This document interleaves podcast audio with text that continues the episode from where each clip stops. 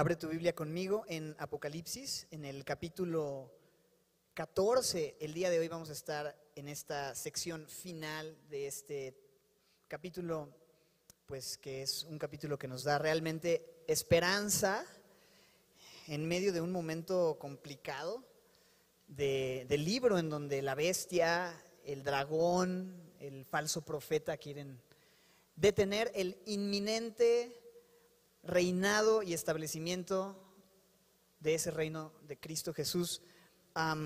recordamos eso, que mm, Apocalipsis es una profecía que nos da esperanza, ¿no? que nos hace ver cuál va a ser el final de la película, en donde Jesucristo va a vencer.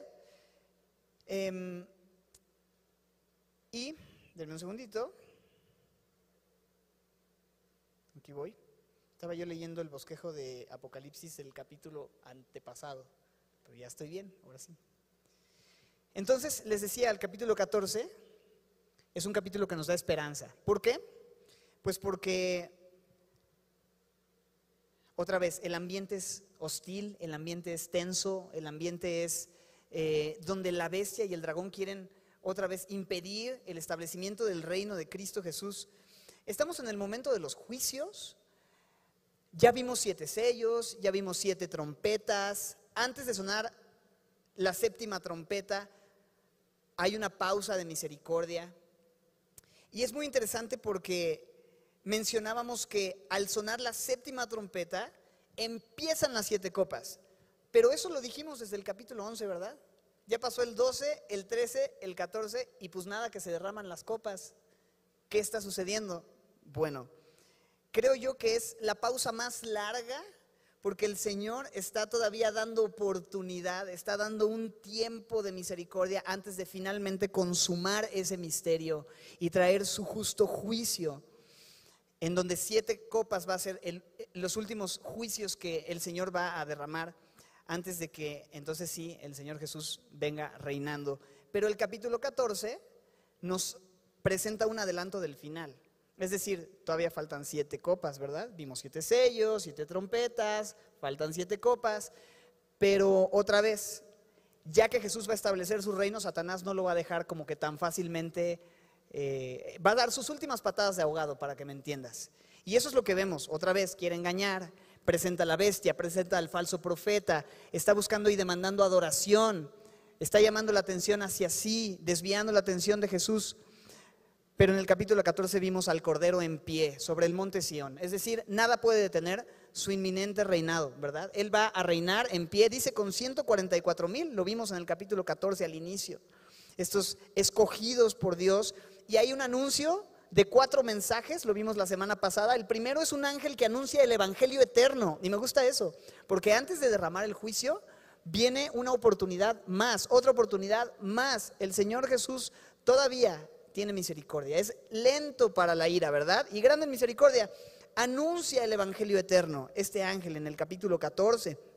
También se anuncia un segundo mensaje, la caída de Babilonia. Ha caído, ha caído Babilonia.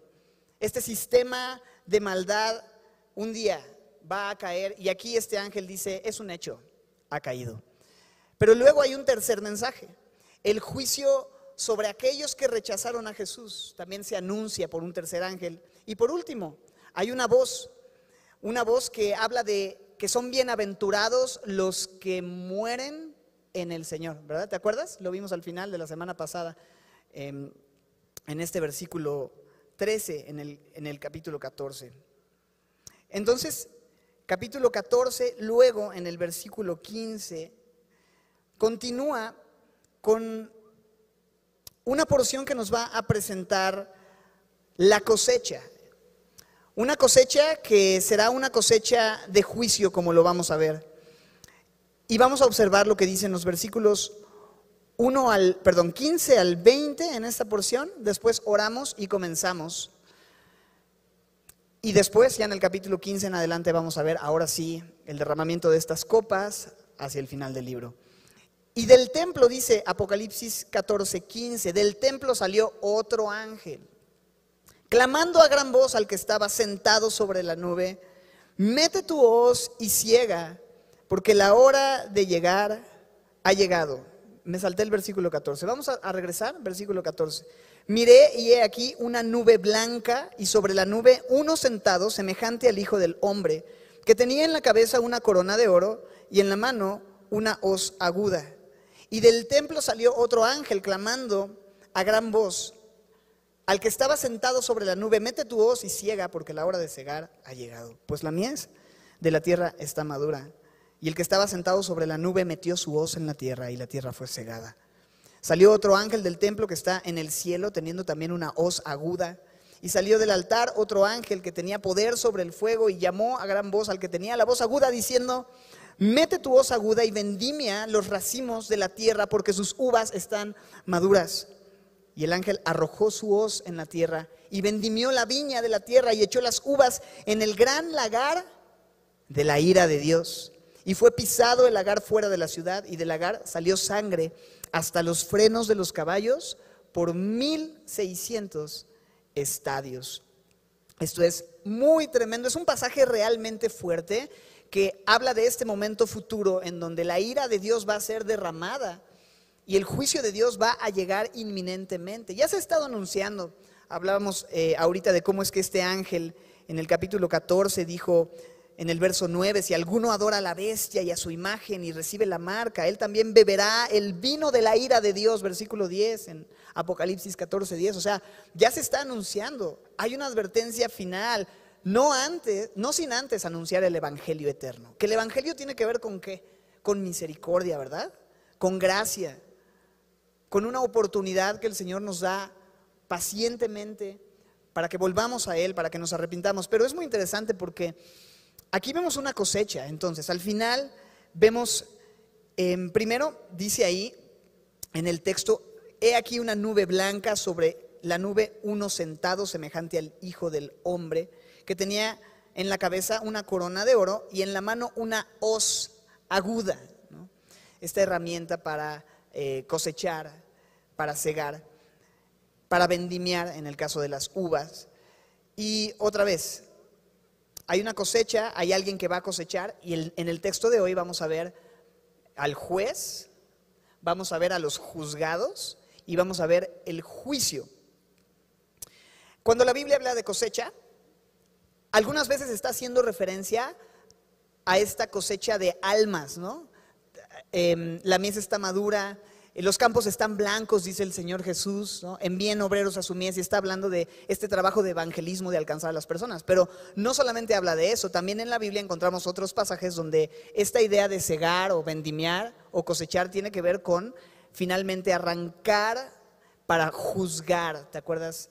Eh, el trigo y la cizaña son separados y después son arrojados en el fuego y demás. E, es esta misma idea de cosechar. Lo vamos a estar viendo un poquito más adelante, pero lo primero que vamos a observar es quién es el único que puede juzgar.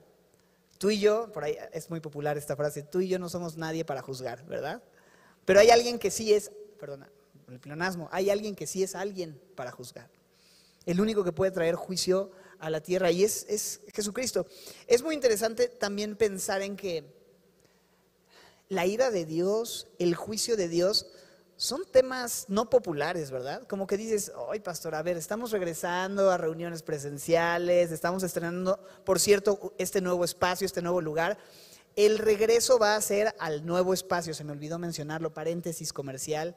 No vamos a estar ahorita de entrada en Santa Mónica, vamos a estar cerca de Santa Mónica en Gustavo Vaz, pero bueno, eso solamente es un comercial. Y dices, bueno, vamos a regresar a este eh, a reuniones presenciales, vamos a estar en este nuevo auditorio. Esto está padrísimo, qué bendición. ¿De qué vamos a hablar? Del juicio de Dios. De la ira de Dios, del, lagar de la ira de Dios. ¿Por qué? Pues porque el Señor quiso que ese fuera el pasaje, el momento y el texto que nos tocaría revisar. ¿Para infundirnos temor? No, señores, no hermanos y hermanas, señores y señoras. Esto tiene que ver con pura gracia y misericordia. Es una advertencia amorosa, es una muestra de la bendición y la gracia que Dios nos ha dado, porque Dios no nos ha puesto para ira, ¿verdad? Sino para alcanzar salvación por medio de nuestro Señor, es lo que dice en Tesalonicenses el apóstol Pablo. Pero bueno, aparece el juez. Si hay alguien que puede juzgar y que ciertamente va a juzgar, es aquel que dice, estaba sobre esta nube blanca y era semejante al Hijo del Hombre y tenía una corona de oro en su cabeza. ¿De quién está hablando familia? De Jesucristo, de Jesucristo.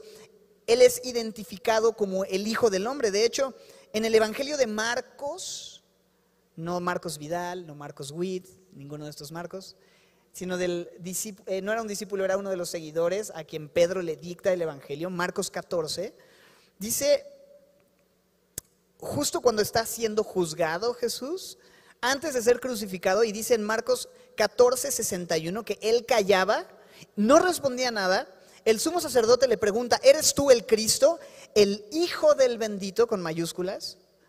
Jesús le dijo, yo soy, ¿y qué? Veréis al Hijo del Hombre. Ahí está. El Hijo del Hombre, este mismo término que en Apocalipsis 14, 14 leemos, uno semejante al Hijo del Hombre con H mayúscula. Este término es un término profético que Daniel usa. Entonces dice, veréis al Hijo del Hombre sentado a la diestra del poder de, de Dios. ¿Y qué dice?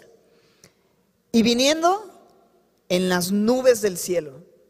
El sumo sacerdote, rasgando su vestidura, dijo, ¿qué más necesidad tenemos de testigos? Habéis oído la blasfemia, ¿qué les parece? Y todos ellos le condenaron, declarándolo digno de muerte. Entonces Jesús se atribuye a sí mismo este término, hijo del hombre, el cual Daniel, el profeta Daniel, utiliza en eh, su profecía, en el capítulo 7, verso 13, dice que en la visión que tuvo de noche, vio con las nubes del cielo a uno como hijo de hombre. ¿Te fijas? Semejante al hijo del hombre. Es la misma idea que vino hasta el anciano de días. Si queda alguna duda, Juan 5.26. Juan 5.26. Porque como el Padre tiene vida, son palabras de Jesús, porque como el Padre tiene vida en sí mismo, así también ha dado el hijo, al Hijo el tener vida en sí mismo y también le dio autoridad de hacer qué cosa? Juicio. ¿Quién es el único que tiene autoridad para juzgar? Jesucristo. Dice, por cuanto es el Hijo del Hombre. Ahí está.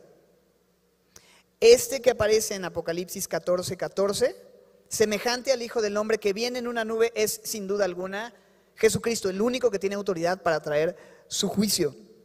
Y va a venir, y el texto añade, verso 14, regresando a Apocalipsis, que tenía una cabeza, perdón, en la cabeza, una corona de oro. ¿Tenía en la corona una cabeza? No. Tenía en la cabeza una corona de oro y en la mano una hoz aguda. Y es interesante porque la última vez que Jesucristo usó una corona, ¿recuerdas cuándo fue? Antes de este momento. En la cruz, ¿verdad? Cuando él estaba siendo torturado y preparado para ser crucificado por nuestros pecados, el Señor Jesús llevó una corona de espinas, con espinas que atravesaban su cráneo de una forma muy brutal. Fue herido por nuestras rebeliones, molido por nuestros pecados, el castigo de nuestra paz fue sobre él. Entonces él llevó esta corona, pero aquí ya no viene humilde, manso, como un cordero llevado al matadero, sino en esta porción vemos que Jesucristo ya no tiene una corona de espinas, tiene una corona de oro. Esta corona que solamente el Rey de Reyes, el Señor de Señores puede usar y es la corona de un vencedor y Jesucristo venció, ¿cierto? Venció a la muerte, venció al pecado. Y ya no viene como ese cordero, ahora viene como el rey, como un león a traer su juicio. Y esta imagen nos muestra al final su aparición. Recuerda que también dice que tenía una hoz aguda.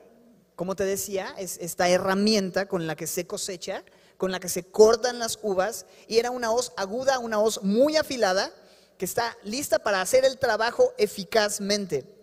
Ahora, no debemos confundirnos con esta idea otra vez de que Jesús está cosechando como, con, eh, como salvando a las almas, ¿no? Con esta cosecha de salvación, de evangelismo. Em, no, Mateo 13 nos habla de esta parábola en donde la parábola, el, trigo y la cizaña crecen juntos hasta el día de la siega, se recoge la cizaña, se quema y el trigo se lleva al granero. Ese es el tipo de cosecha para el cual Jesucristo está con la hoz en la mano listo para vendimiar, listo para cosechar. Jesucristo es el ejecutor de este juicio, pero no está solo. el texto de Apocalipsis 14 nos muestra a Jesucristo, pero también nos muestra a otros personajes, ¿verdad? ¿Quiénes son estos otros personajes que aparecen ahí? Ángeles, ángeles escogidos para este trabajo.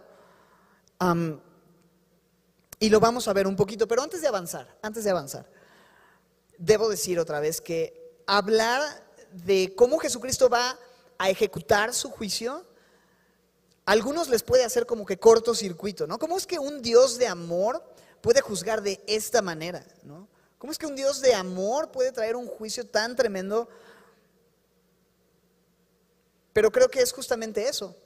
El hecho de que Él es amor, lo que le va a llevar a juzgar la maldad. ¿No es lo que queremos? ¿No queremos que realmente se acabe la corrupción, la maldad, el pecado? ¿No queremos que, que paguen aquellos que son corruptos? ¿No queremos que los pecadores sean castigados? ¿No lo más amoroso que puedes hacer es intervenir cuando hay una situación de abuso? Bueno, el Señor Jesucristo va a intervenir. Y es curioso porque hay mucha gente que dice, pues mira, yo no creo en el Dios de la Biblia por dos razones.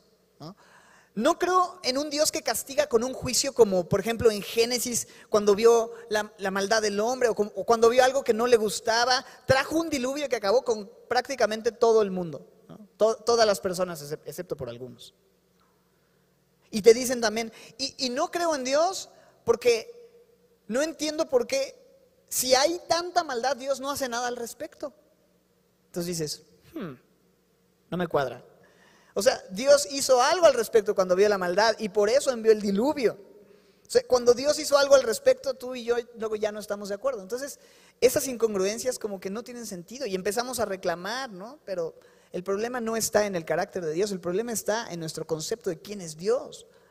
Y es increíble cómo la Biblia responde a ambas cosas perfectamente, porque en la cruz vemos la justicia perfecta de Dios y vemos también su amor perfecto.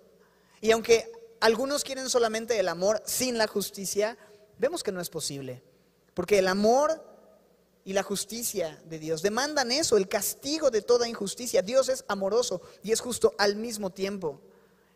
Y otros dicen, bueno, si Dios es amor, cuando yo llegue al cielo, pues me va a dejar pasar y ya. Pero eso es una visión distorsionada de quién es Dios, porque Él es santo, santo, santo. Dios es justo y Él no puede recibir nada que no haya sido santificado, que no haya sido purificado, que no haya sido justificado. Y justamente su amor se mostró en que Él ha hecho todo y ha provisto todo para que tú y yo podamos ser santificados, purificados, justificados y recibidos por Él. Ahí está el amor de Dios. Él ha hecho todo, pero no se hace de la vista gorda. Él tiene que juzgar. Con Dios no funciona que le das una mordida y bueno, pues ahí, órale, pásale. ¿Te imaginas? El Señor no, no, no, puede, no puede ser corrompido, corroto o como se diga. Fue un chiste, no se preocupen. Él es el cordero y el león. Y nos gusta verlo como cordero, pero tenemos también que verlo como león. Él es abogado, pero también es juez. Y nos gusta verlo como abogado, sí, pero también tenemos que reconocer que Él es juez justo. Tenemos que verlo de esa manera y alinearnos a lo que la Biblia enseña respecto a eso. Él tiene en su mano la hoz aguda. No es la Santa Muerte la que tiene en su mano una, una hoz aguda. La imagen que tenemos popularmente es esa, ¿no? Dios es quien está en control y Dios es quien va a traer juicio. Dios es quien tiene autoridad. Yo sé que esto es fuerte, pero es necesario ver las cosas como la Biblia lo enseña.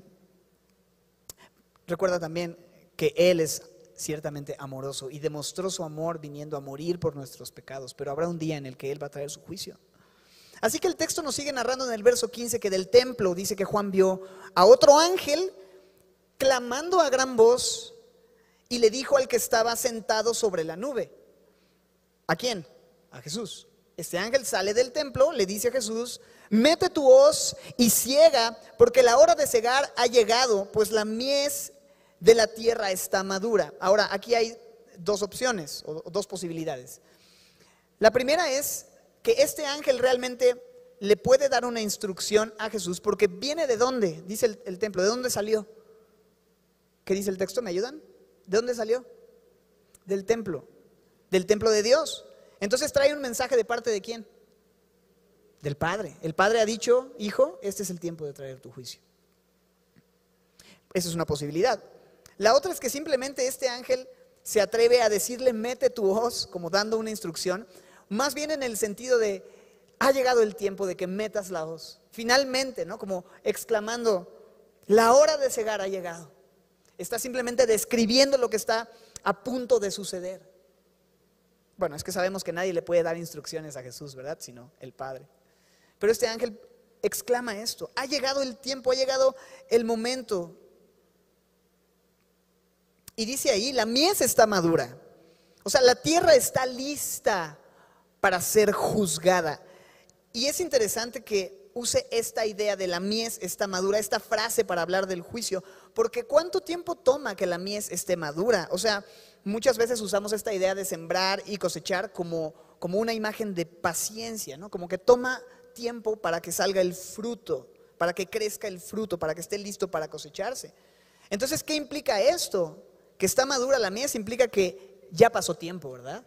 Que hubo paciencia. Y eso muestra la gran misericordia de Dios. No, no que de repente, pues como que un día amaneció de malas y dijo, pues ya está aquí, ¿no? Y hoy voy a juzgar y listo. No, no vino de la noche a la mañana, vino después de un proceso de mucha paciencia. Porque lejos de haber arrepentimiento y un cambio de actitud hacia Dios, la humanidad se endureció más y más y la maldad creció y creció. En Joel 3:13, el profeta Joel describe esta misma idea de esta cosecha y dice la razón de la cosecha y de juicio. Dice, echa la hoz, dice el profeta, porque la mies está ya madura. Ven, desciende, porque el lagar está lleno, rebosan las cubas, porque, ¿qué dice? Mucha es la maldad de ellos, mucha es la maldad de ellos. No es que Dios viene a juzgar a un mundo bueno, gente que se esforzaba por agradar a Dios, gente buena, gente que le echaba ganas, que, era gente que buscaba a Dios, que tenía temor. No, no tenían temor de Dios. Este mundo recibe este juicio en un momento en el que han rechazado y vienen rechazando justamente el Evangelio eterno. Vienen postrándose a los pies de la bestia. Se han identificado con la marca del hombre, ¿verdad? Se han puesto esta marca en la frente, en, la frente y ¿cómo es? En la frente y en la mano, al revés, eso. ¿Me entendieron? Y han pensado que todo es del hombre, todo es por el hombre, todo es para el hombre. Acaban de escuchar este evangelio predicado por el ángel, donde el ángel habla de perdón, de gracia, pero ellos lo han rechazado. ¿Qué queda cuando rechazas una y otra y otra vez y te obstinas en ese rechazo al Señor? La Biblia enseña esto. Hay un juicio. Y aunque el día de hoy vivimos en un tiempo de gracia, en un tiempo de misericordia, la condición en la que estamos nos hace ver que este juicio está a la vuelta de la esquina, familia. Y no es el coronavirus o, algo así, el, juicio de Dios. Este texto está hablando de un momento tremendo donde la iglesia, entendemos, está ya en la presencia de Dios, donde la iglesia ha sido ya tomada, pero viene y será implacable no sin antes advertir, no sin antes tener pausas de misericordia, no sin antes predicar el Evangelio eterno, no sin antes hablar de la bondad de Dios. Pero el que estaba sentado sobre la nube, dice el versículo 16, finalmente llega el momento, finalmente sucede. Estaba sentado sobre la nube y dice que metió su hoz en la tierra y ¿qué dice? Y la tierra fue cegada. Es muy fuerte. En una simple frase, en un simple versículo, se describe lo inminente y lo repentino del juicio. Otra vez, el que estaba sentado sobre la nube metió su voz en la tierra y simplemente la tierra fue cegada. Así de concreto, así de conciso, así de fuerte, así de inminente. Un juicio merecido por el rechazo al Evangelio eterno. Y dice el verso 17 que salió otro ángel del templo de este templo que está en el cielo, pero este ángel también tenía una hoz aguda. Entonces este es un segundo ángel que también con esta hoz aguda está listo para traer el juicio. Y dice en el versículo 18 que salió del altar otro ángel, aquí hay un tercer ángel, que dice tenía poder sobre el fuego, muy interesante, y llamó a gran voz al que tenía la hoz aguda, o sea, al segundo ángel, y le dijo, mete tu hoz aguda y mira, vendime a los racimos de la tierra porque sus uvas están maduras. Entonces aquí está este otro ángel que sale del altar, que tiene poder sobre el fuego. Muy interesante lo que dice ahí, ¿verdad? Verso 18, tiene poder sobre el fuego. Ahora, este segundo ángel que sale del altar con poder sobre el fuego, se puede relacionar probablemente con, em, ya que sale del altar, se relaciona con estas oraciones de los santos que están delante del altar, ¿no? el incensario, el fuego, el, incienso que sube, que es quemado y sube delante de Dios. ¿Te acuerdas ese incienso que representa que está delante del altar de Dios? ¿Te acuerdas? Oraciones, ¿verdad? Las oraciones de los mártires que están preguntando, ¿hasta cuándo? Apocalipsis 6:10. ¿Hasta cuándo, Señor, santo y verdadero, no juzgas y vengas nuestra sangre en los que moran en la tierra. Es muy interesante pensar, yo digo muy interesante muchas veces, es muy interesante todo esto. Me llama la atención porque parece que está ejecutando una respuesta a esa oración de estos mártires. O sea, él viene y dice finalmente, ¿sabes qué? Sí, va a haber juicio. Ahí están los mártires diciendo, ¿hasta cuándo no juzgas? ¿Sabes? Este es el momento de responder la oración. Es decir, en otras palabras, Dios no dejó en visto las oraciones de los mártires. Simplemente estaba esperando su respuesta, estaba retrasando su respuesta, mostrando misericordia, pero tarde o temprano finalmente llega la respuesta. Y Dios escucha las oraciones. Y a veces nos pasa, ¿no? Que oramos, no vemos una respuesta inmediata al orar y de repente como que nos desanimamos, ¿no? De repente como que decimos, ¿será que sí, hay alguien escuchando en el cielo? Pero sabes, el Señor a veces nos hace esperar para tratar con nosotros, pero debemos saber que Él tarde o temprano va a contestar. Y su respuesta puede ser sí, no o espera, pero de que va a contestar y no te va a dejar en visto, igual en el, en el eh, WhatsApp de Semilla Santa Mónica te pueden dejar en visto. Pero eso no significa que el Señor te dejó en visto, ¿ok? El WhatsApp de Semilla Santa Mónica no es el WhatsApp de Dios, no, no te vayas a... Pues, escribo a la iglesia esperando que Jesús me conteste, ¿no? No, pero sí debes saber que el WhatsApp de Dios es, es Jeremías 33.3. Clama a mí y yo te dejaré en visto. No. Y yo te responderé. Y allí el Señor está respondiendo. Sigue orando. Sigue esperando. Tarde o temprano el Señor responde. Me encanta Lucas 18, versículos 1 al 8. Lucas 18 nos dice así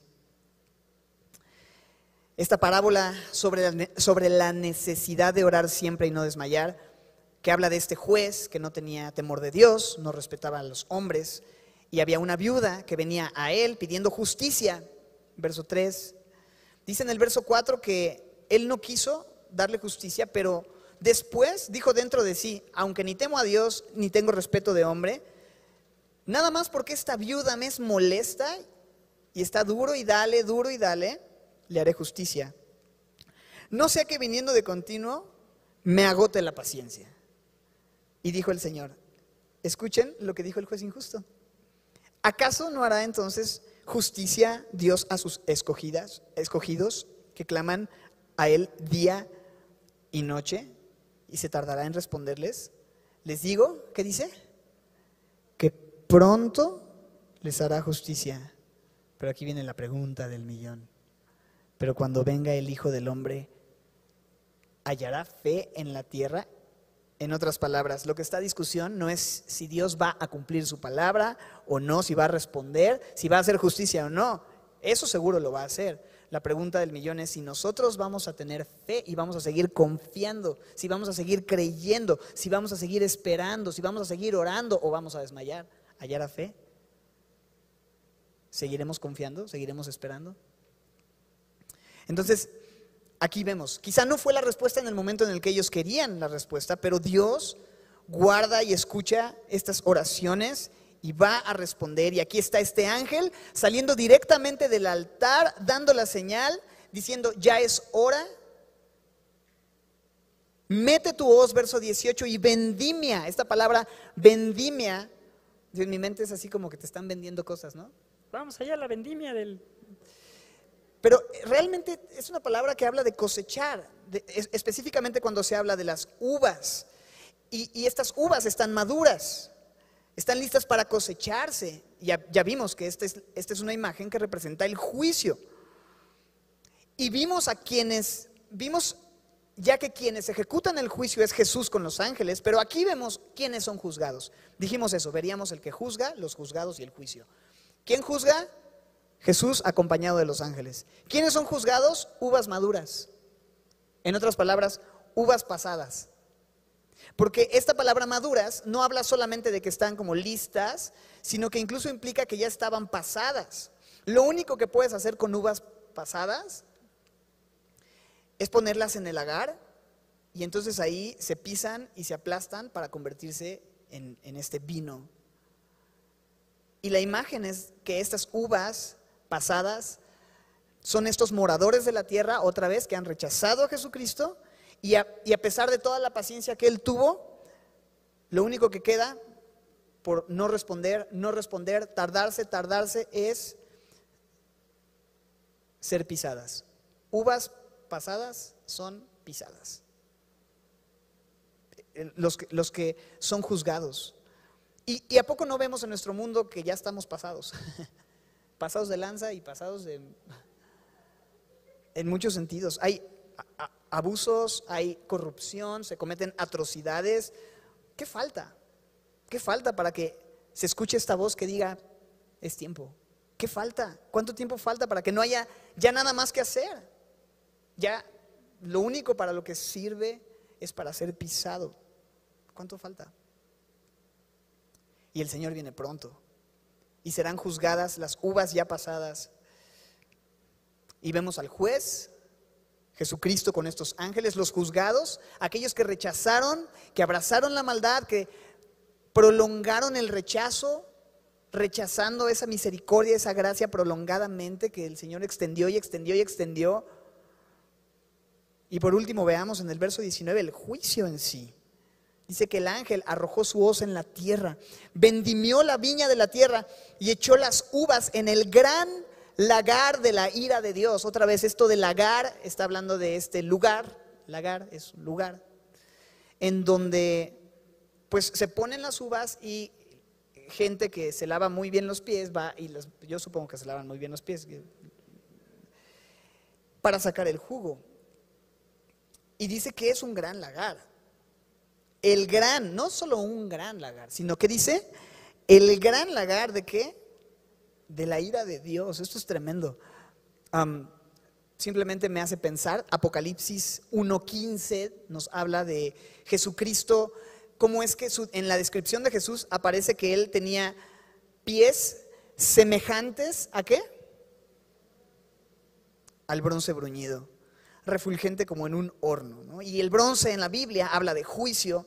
Vemos estos pies como bronce pisando con todo su peso estas uvas maduras en este lagar de la ira de Dios. Y lo increíble de ver este juicio viniendo inminentemente es que si te pones a pensar, ¿quién merece este juicio? ¿Solamente ellos? ¿Quién merece este juicio? Nosotros merecíamos ser librados, nosotros somos mejores, nosotros lo hemos hecho bien. La verdad es que si somos sinceros y cotejamos nuestra vida con lo que Dios requiere, con su justicia, su santidad y su perfección, todos, mis hermanos, todos quedamos cortos, todos estamos fuera y destituidos de la gloria de Dios por cuanto todos pecaron, por cuanto no hay excepción de personas, todos estamos fuera. Y lo tremendo es eso, que nosotros merecíamos toda la ira de Dios aplastándonos sin misericordia.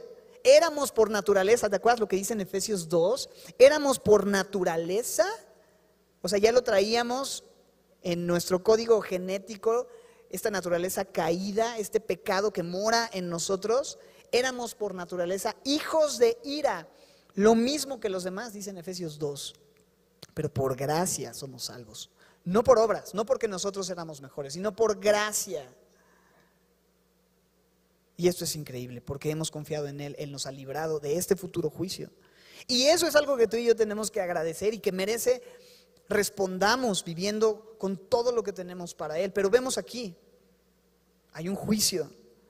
se llena de la sangre de los que son juzgados por su condición. Este lagar, y lo describe muy gráfico, muy fuerte. Este versículo es, está fuerte, verso 20. Y fue pisado, ahí está, y fue pisado el lagar fuera de la ciudad y del lagar, mira esto, la descripción que Juan hace de lo que ve. Salió sangre hasta los frenos de los caballos por 1600 estadios. El freno del caballo no está abajo como en el carro, ¿va? El freno del caballo, y el caballo es como de mi tamaño, no. Es un caballo, es pues un caballo, ¿va? Es bastante más alto que yo. Bastante. Me platicaba con José Luis que es bastante alto y decía, pues todavía más alto que yo. yo no, joven, esas dimensiones yo ya no te las manejo. Pero ¿qué es lo que quiero decir? Bueno, para empezar, si hay caballos, probablemente el ambiente es un ambiente donde hay guerra, ¿verdad? Entonces, probablemente este texto, les decía, Apocalipsis 14 es una pausa en la cronología y nos hace un spoiler, ¿no? Del final, de cómo se van a ver las cosas al final. El cordero puesto en pie en el monte Sión, el reino milenial, los 144 mil, em, estos ángeles anunciando el Evangelio eterno, pero vemos aquí también la batalla final. Hay una batalla final llamada ¿cómo? ¿Te acuerdas? El Armagedón. No es una película de Hollywood. Es un evento que literalmente va a suceder en un lugar literal, en un valle, en donde entes y mentes necias van a querer pelear contra el Cordero, pero el Cordero los vencerá en un versículo, literalmente, en un versículo. Y, es un juicio inevitable que va a venir, hay una guerra y probablemente este texto está hablando de ese momento y se está adelantando hacia ese final, donde habla de la ira de Dios aplastando a sus enemigos. Hay sangre que corre, dice ahí, ¿por cuántos estadios? 1.600 estadios, esto es alrededor de 300 kilómetros, más o menos de aquí a Acapulco, platicaba con, con José Luis. Imagínate, ¿Cómo, ¿Cómo, describe Juan esto? O sea, está, está, simplemente pone 300 kilómetros de sangre que corría hasta la altura del freno de los caballos. Isaías 63 Isaías 63, versículos 1 al 4. Dice, ¿quién es este que viene de Edom, de Bosra, con vestidos rojos? Este hermoso en su vestido, que marcha en la grandeza de su poder. Dice, yo el que hablo en justicia, grande para salvar. ¿Por qué es rojo tu vestido y tus ropas como del que ha pisado en lagar? He pisado yo solo el lagar, y de los pueblos nadie había conmigo. Los pisé con mi ira, y los hollé con mi furor y su sangre salpicó mis vestidos y manché todas mis ropas. Porque el día de la venganza está en mi corazón y el año de mis, ¿qué dice? El año de mis redimidos ha llegado. Aquí está la respuesta a la oración de los redimidos. Aquí está el juicio venidero y es muy fuerte, es muy gráfico, es rojo, es intenso. Hay sangre, mucha sangre. ¿Y cómo puede haber en la Biblia una escena como esta, ¿no? Tan sangrienta. ¿Sabes por qué? Porque creo que esto nos quiere dejar ver de una forma como gráfica justamente lo terrible que es el pecado. Justamente lo que, lo, que es la paga y la consecuencia de ese pecado. Esa magnitud del pecado en contra de Dios es tan grande que este es el grado de juicio que se merece. Pero aún más, la magnitud del juicio lo vemos en la cruz del Calvario, ¿verdad? Donde fue la sangre del Hijo de Dios, de Dios encarnado, la que se derramó. Y eso nos muestra qué tan grave es el pecado. Él llevó la ira de Dios. Entonces hay dos opciones en cuanto a la sangre.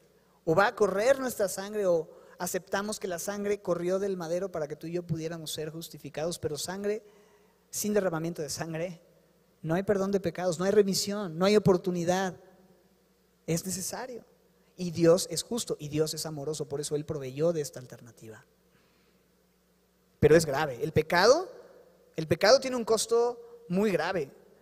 Y, a veces nosotros no nos gusta verlo ni, llamarlo de la magnitud que es y lo, sustituimos por palabras como, ah, es un desliz, ¿no? ah, es un errorcillo, ah, ah, es una equivocación. No lo llames pecado. Pero el pecado, según la Biblia, es esta odiosa y hostil enemistad en contra de ese Dios santo y bueno que nos creó y nos amó y que tiene como consecuencia la muerte. Y no es algo ligero, es algo que tiene consecuencias tremendas, una consecuencia eterna y merece un castigo eterno. Entonces, si el pecado merece este grado de juicio, si fue necesario que el Hijo mismo de Dios diera su sangre, no creo que podamos tomar o debamos tomar el pecado a la ligera, ¿verdad, mis hermanos? Creo que tenemos que llamar las cosas como son y ver las cosas como Dios las ve. Y es que a veces nos va bien, nos está yendo más o menos bien y no vemos consecuencias, a pesar de que sabemos que estamos haciendo mal, que estamos yendo en contra de la palabra, y pensamos, pues no va a pasar nada, ¿no? Pero es grave. Y tiene que haber arrepentimiento. Y Jesucristo dijo en Marcos 9, 43 en adelante, ¿te acuerdas? Si tu mano te fuera ocasión de caer, córtala, porque es mejor entrar manco que teniendo dos manos ir al infierno. Si tu pie te es ocasión de caer, córtalo porque es mejor entrar en la vida cojo que tener dos pies y ser echado en el infierno, al fuego que no puede ser apagado, donde el gusano de ellos no muere y el fuego no se apaga. Y si tu ojo te es ocasión de caer, sácalo. ¿Cómo dice Jesús que tenemos que tratar con el pecado? Que tiene esta grave consecuencia de muerte. Radicalmente, ¿verdad?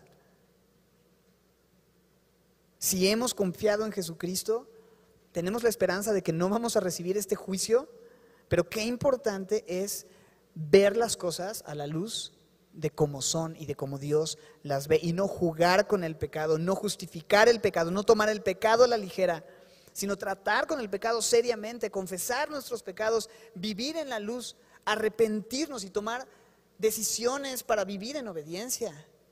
Esto es lo que el Señor quiere mostrar también a través de estas escenas fuertes. Hay un juicio. En Romanos capítulo 1, el apóstol Pablo habla acerca de esta ira de Dios que tiene como consecuencia el juicio de Dios. Y dice en el capítulo 1, en el versículo 18, que la ira de Dios se revela desde el cielo contra toda impiedad e injusticia de los hombres que detienen con injusticia la verdad. Dice que habiendo, verso 21, habiendo conocido a Dios, no le glorificaron como a Dios, no le dieron gracias, sino que se envanecieron en sus razonamientos y su necio corazón fue entenebrecido. Que profesando ser sabios, verso 22, se hicieron necios y cambiaron la gloria del Dios incorruptible en semejanza de imagen de hombre corruptible. Y están adorando a la bestia y a las bestias. Porque somos bien bestias. Pero mira el verso, el capítulo 2 en Romanos es muy fuerte porque dice, por lo cual eres inexcusable, oh hombre, quien quiera que sea, tú que juzgas. ¿Y quién es el único que puede juzgar? Pero tú que juzgas, porque en lo que juzgas a otro, dice el verso 1, ¿qué pasa? Te condenas a ti mismo, porque tú que juzgas, realmente haces lo mismo. Mas sabemos que el juicio de Dios contra los que practican tales cosas, tales pecados, pecados que describió al final del capítulo 1 como perversidad, avaricia, maldad, envidia, contiendas, engaño, soberbia, altivez, etcétera, etcétera. Dice, y piensas esto, hombre, tú que juzgas a los que tal hacen y haces lo mismo, que tú escaparás del juicio de Dios.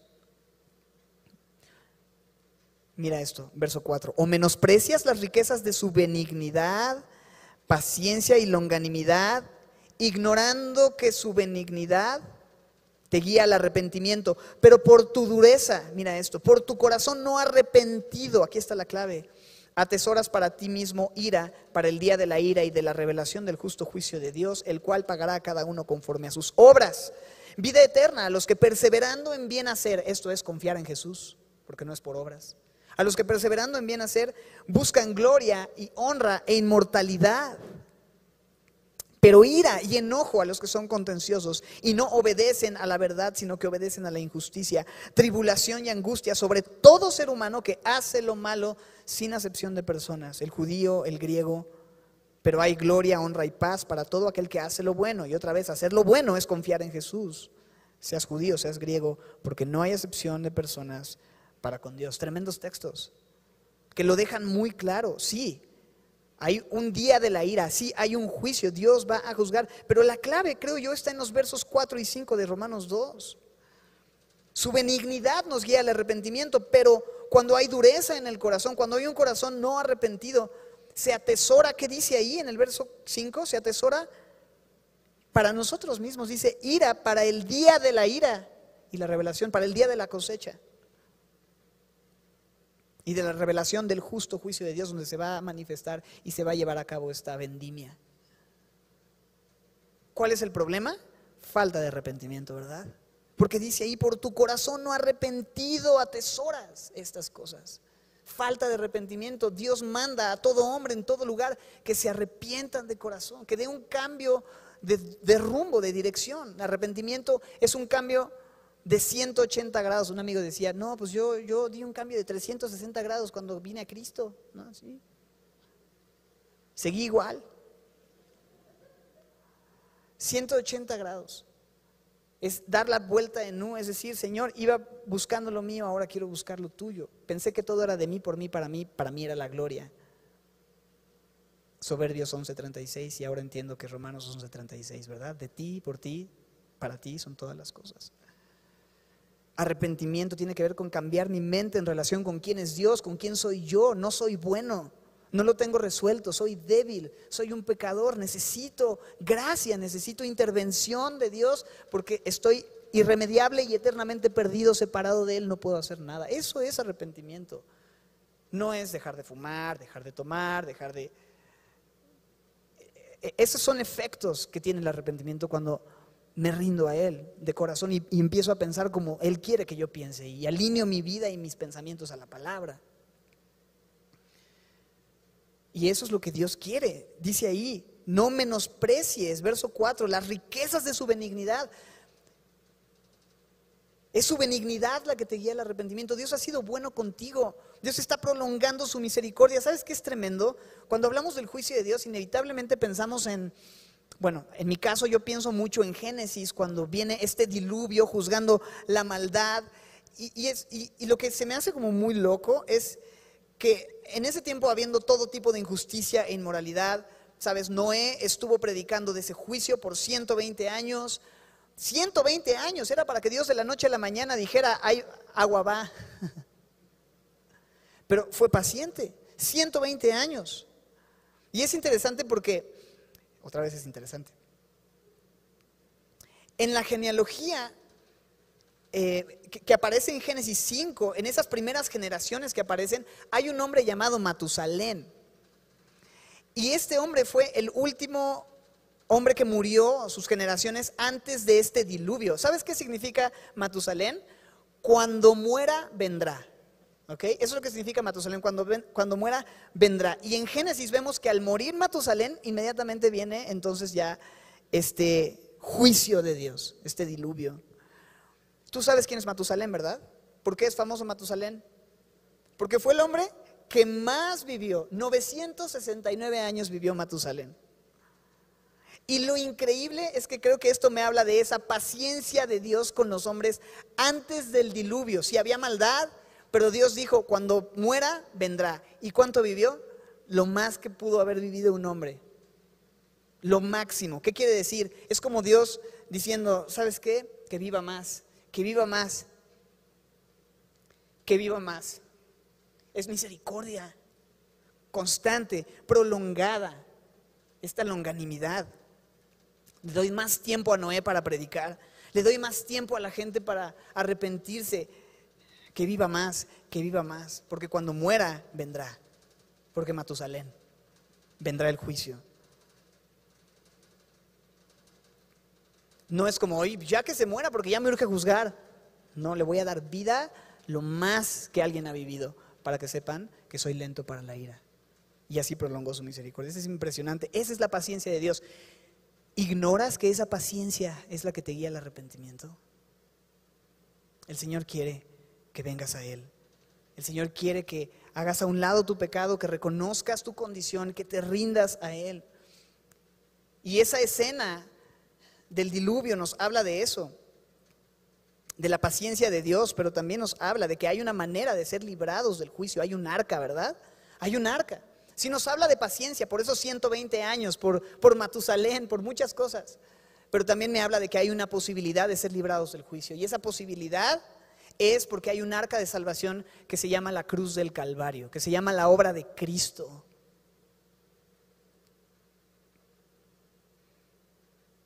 Y yo quisiera que si te vas a llevar una imagen gráfica en tu mente, no sea la de los, la sangre de los caballos hasta el freno, de, la sangre corriendo hasta el freno de los caballos, sino que, sea esta idea de Jesucristo muriendo por tus pecados, para que tú no seas juzgado, que Él derramó su sangre para una primer cosecha, la cosecha de salvación, pero Él va a derramar la sangre para esta segunda cosecha, que es la cosecha de juicio.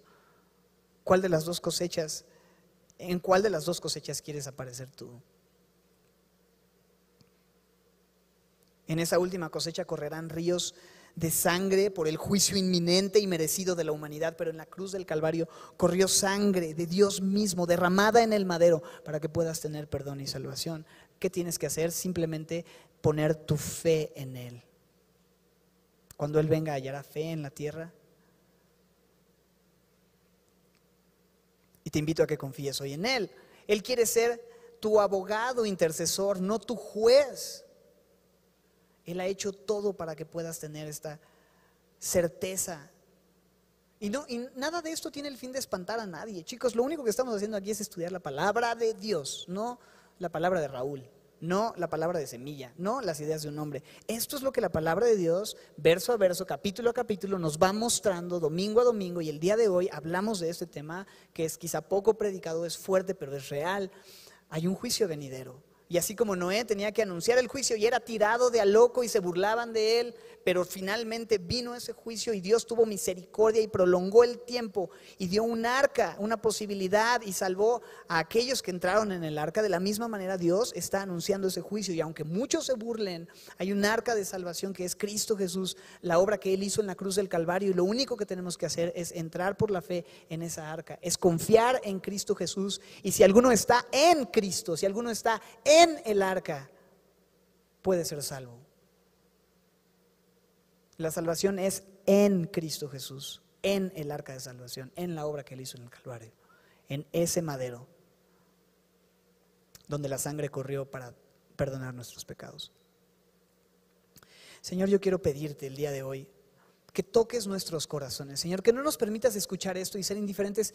Gracias, Señor, porque tú no enviaste a tu Hijo al mundo para condenar al mundo, sino que enviaste a tu Hijo para que el mundo sea salvo por ti. Así que Padre, ayúdanos a poder ver esto como una muestra de amor. Ayúdanos a ver esto como una oportunidad de acercarnos confiadamente al trono de la gracia para alcanzar misericordia y hallar gracia para el oportuno socorro, Señor.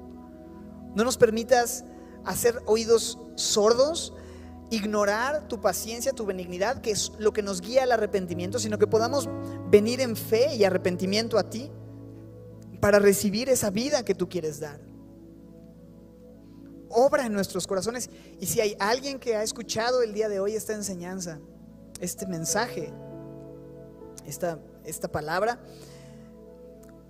pueda escuchar no a un hombre hablando, sino tu Espíritu Santo convenciéndole de su necesidad de estar a cuentas contigo, no por temor, sino por amor, porque es esa benignidad la que nos guía al arrepentimiento. Gracias por tu paciencia, gracias por proveer de una oportunidad de un arca de salvación, así como en tiempos del diluvio o antes del diluvio, Señor, ahora también hacia los tiempos finales has abierto la puerta del arca para que podamos entrar por la fe y ser salvos.